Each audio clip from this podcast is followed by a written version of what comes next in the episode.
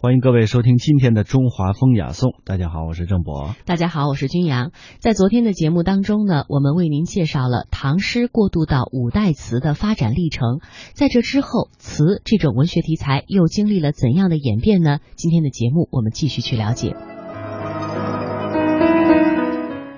第一代的词人群以柳永、范仲淹、张先、晏殊、欧阳修为代表。他们主要生活在真宗、仁宗两朝的承平时代，个体的社会地位呢都比较显达。除了柳永、张先以外，差不多都是台阁重臣。而这其中，晏殊、范仲淹和欧阳修官至宰辅，呃，位极人臣，人生的命运呢相对来说比较顺利。那他的词所反映出来的，主要是承平时代的享乐的意识和乐极生悲之后对于人生的一些反思。这一代的词人从创作的倾向上可以分为两个创作阵营，以刘永、张先为一个阵营，晏殊、欧阳修、范仲淹、宋琦等为一个阵营。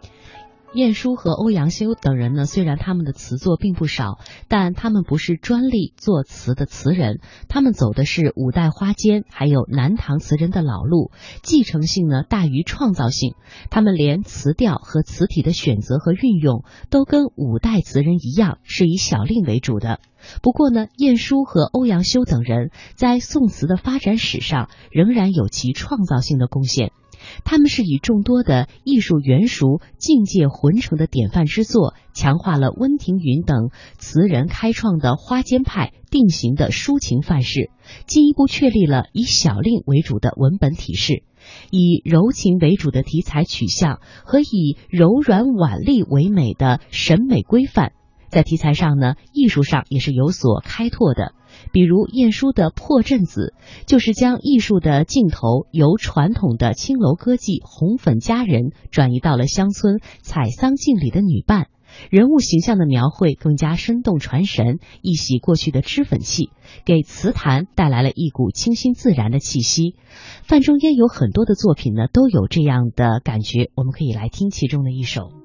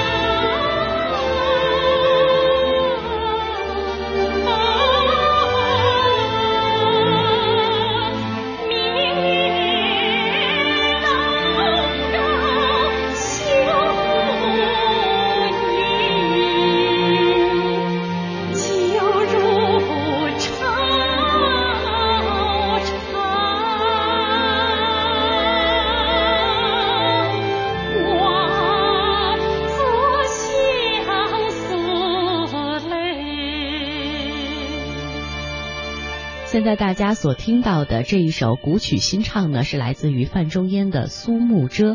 呃，记得台湾作家琼瑶，他有一本书的名字叫做《寒烟翠》，他的名字呢就是取自于这里，因为在这首词当中唱到“碧云天，黄叶地，秋色连波，波上寒烟翠”。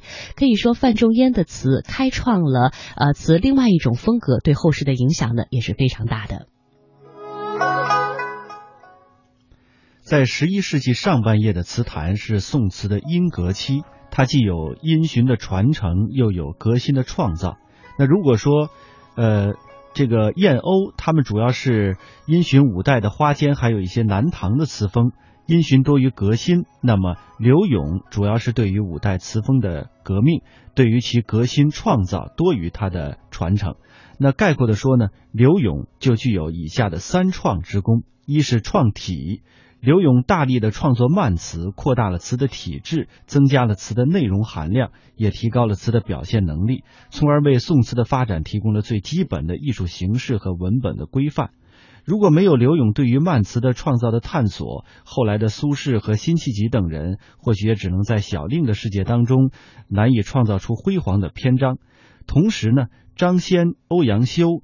杜安世、苏舜清以及沈唐、刘乾、李冠等人也是多于创作慢词，他们的推波助澜也促进了慢词的发展。接下来大家所听到的就是刘勇的代表作《雨霖铃》。雨霖铃，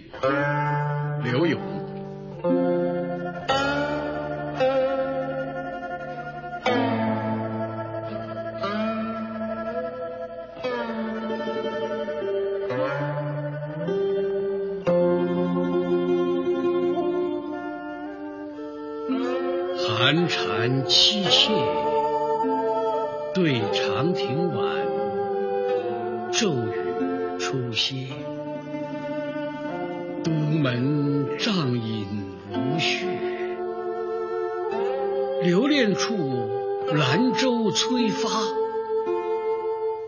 执手相看泪眼，竟无语凝噎。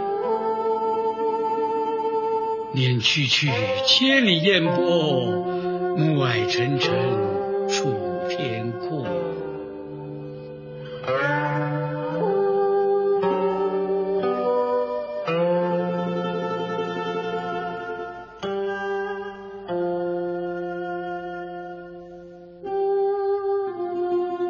情自古伤离别，更那堪冷落清秋节。今宵酒醒何处？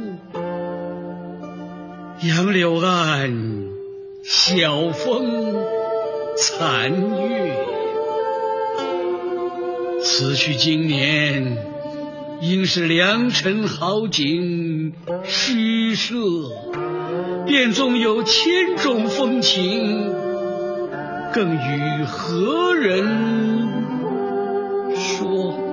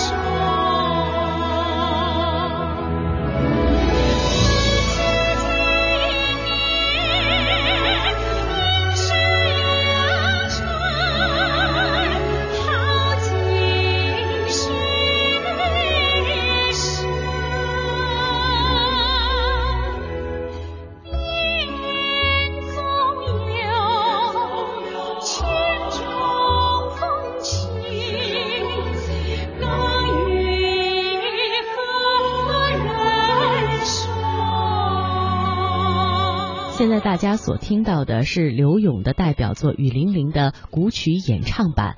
呃，说到刘勇呢，我们大家都知道一句话，叫做“凡有井水处，皆能歌柳词”，说明刘勇的词作当时流传的有多么广。刚才我们也提到了，刘勇对于词的发展呢是有三创之功。第一，我们说到了创体；第二呢，我们就要说说这创意了。刘勇是给词注入了新的情感特质和审美内涵。怎么讲呢？晚唐五代以来的文人词，他们大多是表现一种普泛化的情感，诗中的情感世界呢，都是类型化的，共我的情感世界。他们与词人自己内心世界当中的那些呃爱恨离别是分离错位的。这不像诗中呃，不像唐诗当中那样呃，诗人更多的是抒发自己的情感。其中呢，只有伪装和李煜的有些词开始会表现一些自我的人生感受了。刘勇呢，也。沿着李煜开启的方向，他注意把词的抒情取向转移到自我独特的人生体验上来。他的词作会表现自我的情感心态、喜怒哀乐。